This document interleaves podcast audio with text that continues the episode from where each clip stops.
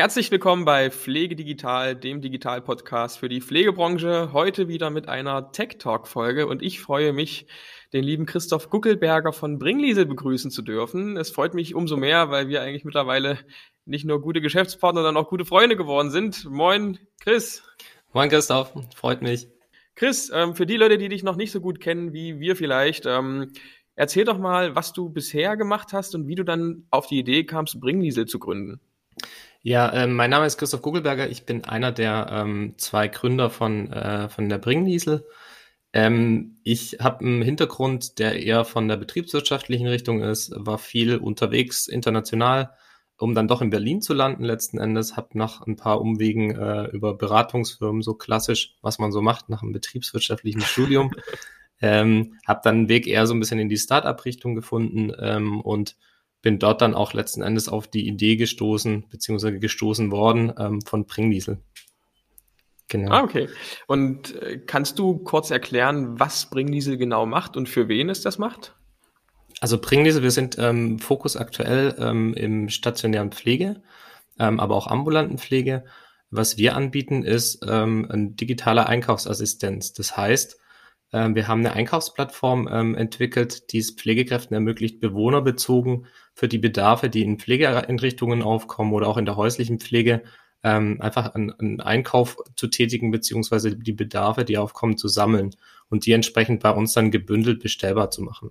Und die zweite Komponente ist, dass wir ähm, eine eigene Logistik dahinter betreiben. Das heißt, wir haben so eine, so eine Art Plex Store, sagt man heutzutage ja. Das heißt, man kann sich vorstellen wie ein, wie ein bisschen größerer Supermarkt, ähm, wo man einfach Regale hat, wo alle Produkte lagern sind und machen da eben oder betreiben eigens eben die eigen, äh, die, die, ähm, die, die Feinlogistik dahinter äh, und liefern das dann entsprechend auch aus mit Versanddienstleistern. Hm. Also das heißt, es muss dann nicht mehr die Betreuungskraft ähm, nach ihrem Dienst in den Supermarkt laufen ähm, und ich sag mal Schokolade oder Shampoo für den Bewohner kaufen, sondern das kann man jetzt äh, über, also in digitaler Form über euch machen. Genau, also eigentlich war es so, dass es ähm, 20, ähm, 2011 hat es eigentlich angefangen. Da ist auch Zivildienst äh, bisschen weggebrochen, weil die Wehrpflicht äh, abgeschafft wurde. In dem Zuge ähm, kam das Thema immer mehr in die Pflege eben auf ähm, dass diese ganzen Besorgungen, die getätigt werden etc. auf einmal sehr stark an den Pflegekräften hängen, plus dass auch so ein Faktor dazu kommt, dass die Individualität einfach immer mehr zunimmt. Ähm, das heißt, auch ältere Menschen haben Bedürfnisse und die sollen auch weiterhin äh, im, im Alter einfach erfüllt werden können. Und da spielt Einkaufen durchaus eine sehr wichtige, aber auch emotionale Rolle bei dem Ganzen. Und um, um diese Komplexität abdecken zu können, haben wir eben entsprechend eine, eine digitale Lösung entwickelt, ähm, um das Ganze eben sehr nahe am Alltag äh, in der Pflege abdecken zu können. Und dann auf der einen Seite eine starke Erleichterung zu haben bei, bei dem Team, beim Betreuungsteam, beim Pflegeteam, auf der anderen Seite ähm, in die Richtung eben soziale beziehungsweise digitale Teilhabe zu schaffen äh, bei den Bewohnerinnen und Bewohnern. Hm. Was sind da eigentlich so eure beliebtesten Produkte, wenn ich mal fragen darf?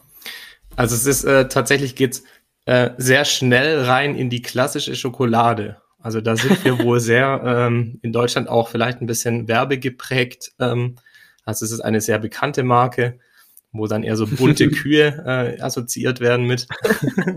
ähm, das ist dann schon äh, das klassische Produkt.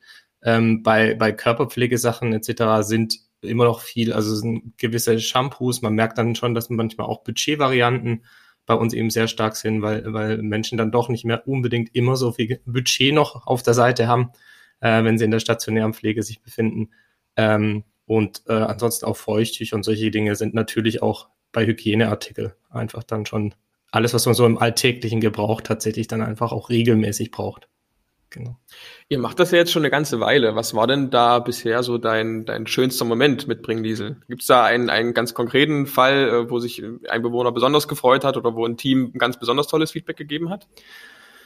Also tatsächlich ist es ähm, bei uns schön, ähm, wir, wir bieten den Service kostenfrei an. Also noch ist es mhm. alles für Einrichtungen komplett kostenfrei. Und ähm, das Schöne daran ist, dass wir eben keine vertragliche Bindung oder so haben. Das heißt, wenn eine Einrichtung nutzt uns freiwillig, sage ich mal, und das Team dort, ähm, deswegen kriegen wir eigentlich sehr häufig ähm, positive Rückmeldungen oder allein die Tatsache, dass die uns nutzen und da ihren Mehrwert sehen, ist für uns eigentlich schon eigentlich jeden Tag ein schönes Feedback. Ne? Und auch das, glaube ich, wo, warum wir jeden Morgen aufstehen. Ich glaube, ein Erlebnis, was sehr besonders war, ist tatsächlich das Feedback bei der allerersten Bestellung, wo wir nochmal ganz andere Geschichte, aber wo wir eigentlich noch überhaupt nicht digital waren. Digitalisierung hieß damals bei uns ein Excel-Bestellformular, was wir als Datei hin und her geschickt haben. Aber bei der allerersten Auslieferung, die wir in der Einrichtung ähm, äh, ausgeliefert haben und als es ankam, haben wir eine E-Mail zurückbekommen von der Einrichtungsleitung. Und äh, sie hat geschrieben, damals, äh, früher gab es noch Bienchen, heute nur ein dickes, dickes Dankeschön. Sie haben keine Ahnung, was sie für uns verändert haben. Und das war irgendwie so ein Satz, der sich total eingeprägt hat und auch äh, uns komplett begleitet hat. Und wenn auch alles unsicher war in dem ganzen, man gründet, man geht den Weg, man gibt einiges auf an Sicherheit etc., war das eigentlich dieser Leitsatz und das Leitfeedback, was uns die ganze Zeit das Vertrauen gegeben hat, ähm, weiterzumachen. Und deswegen, das war schon sehr emotional, ja. Und auch sehr schön, auf jeden Fall. Äh, Gibt es denn auch mal Sachen, die nicht so gut geklappt haben, also wo ihr dann auch mal negatives Feedback bekommen habt und entsprechend was am Produkt oder am Prozess verbessern musstet? Nee, gar nicht. ähm, ja, also es ist äh, natürlich ähm, hat man das. Ich glaube, bei uns, wir hatten nicht so, so einen richtigen Fail, was Produktentwicklung angeht. Ähm, bei uns ist es aber so, dass man ähm, gerade in der Anfangszeit sich total leiten lässt. Also wir haben das sehr eng, die, das tatsächliche digitale Produkt, die, die, der Ablauf, ähm, die ganze UX-Anpassungen haben wir sehr eng mit Pflegeeinrichtungen zusammen gemacht und mit den Teams, also klassisch über die Schulter geschaut, geguckt, Feedback eingesammelt, entsprechend aufgebaut. In den weiteren Schritten ist es dann schon so, dass man sich manchmal zu häufig verleiten lässt ähm, über Einzelfeedback.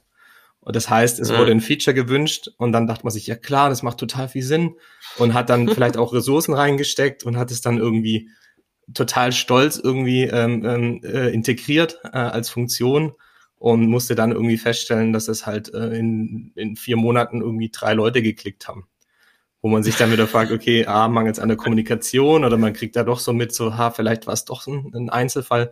Und ich glaube, da hat man immer wieder Sachen, äh, die man schauen muss, was man vermeidet. Deswegen auch das Wichtige, in nahem Kunden zu bleiben und möglichst mit mehreren zu sprechen und dafür einfach offen zu bleiben und zu sammeln. Und da haben wir uns schon hier und da ein bisschen verleiten lassen von sehr gut argumentierten Wünschen für Features, aber so ein bisschen dann doch gelernt und gemerkt, dadurch, dass wir ähm, die meisten von uns pflegefremd sind, also auch nicht vom Fach kommen, sondern alles, was wir an Informationen bekommen und Wissen uns aneignen über unsere Kunden passiert, war das manchmal vielleicht so ein bisschen blauäugig.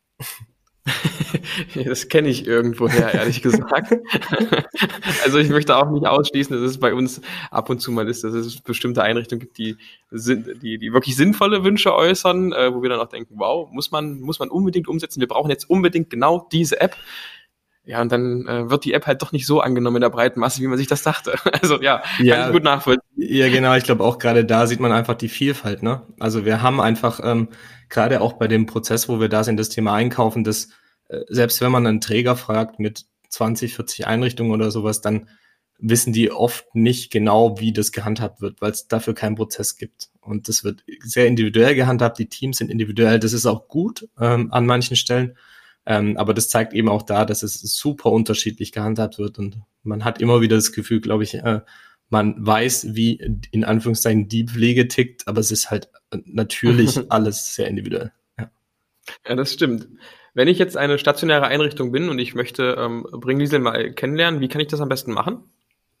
Also zum einen kann man sich vorab natürlich ähm, online ganz gut anschauen, was bei uns, ähm, würde ich sagen, auch ja, man kann schon sagen, das war ein Effekt der letzten zwei Jahre, ähm, dass mehr und mehr auch über, über Teams oder Zoom oder was auch immer für, für Videocall ähm, Programme dann auch tatsächlich aktiv nutzen. Das kam uns, glaube ich, dann an der Stelle auch zugute oder ich glaube allen sehr zugute, weil die Kommunikation sehr viel leichter ist, gerade bei dem Thema Produkt vorstellen.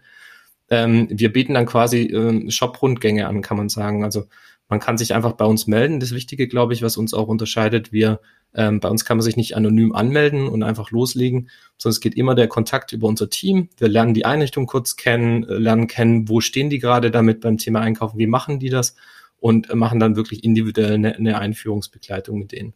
Das heißt, wir stellen ihnen einmal alles vor, ähm, gehen auch mit den einzelnen Teammitgliedern das durch, äh, um da einfach so ein, ja, eine sehr enge Führung einfach auch zu haben und von, von, von unserer Seite auf jeden Fall auch zu lernen. Ähm, und dann ist es ein Prozess, der in der Regel ähm, ja, sehr kurz dauert. Also der Start mit uns ist, wenn man tatsächlich sagt, jo, wir wollen das machen, das passt irgendwie im Team. Wir haben da Leute, die das auch mittragen und auch den Sinn dahinter sehen und haben Lust, dann ist es eigentlich eine Sache von von 30 Minuten, dass man einmal den, das erklärt bekommt, das einmal aufsetzt und dann kann es eigentlich schon direkt losgehen. Genau. Super. Dann ganz lieben Dank für die gemeinsame Podcast-Folge, Chris. Ähm, wir sehen uns ja spätestens zur Altenpflegemesse auch dann wieder. Ich hoffe früher, aber ja. ja. Also hören auf jeden Fall, sehen weiß ich noch nicht, müssen wir mal schauen. ähm, aber ja, hab vielen lieben Dank und ähm, bis bald. Dankeschön.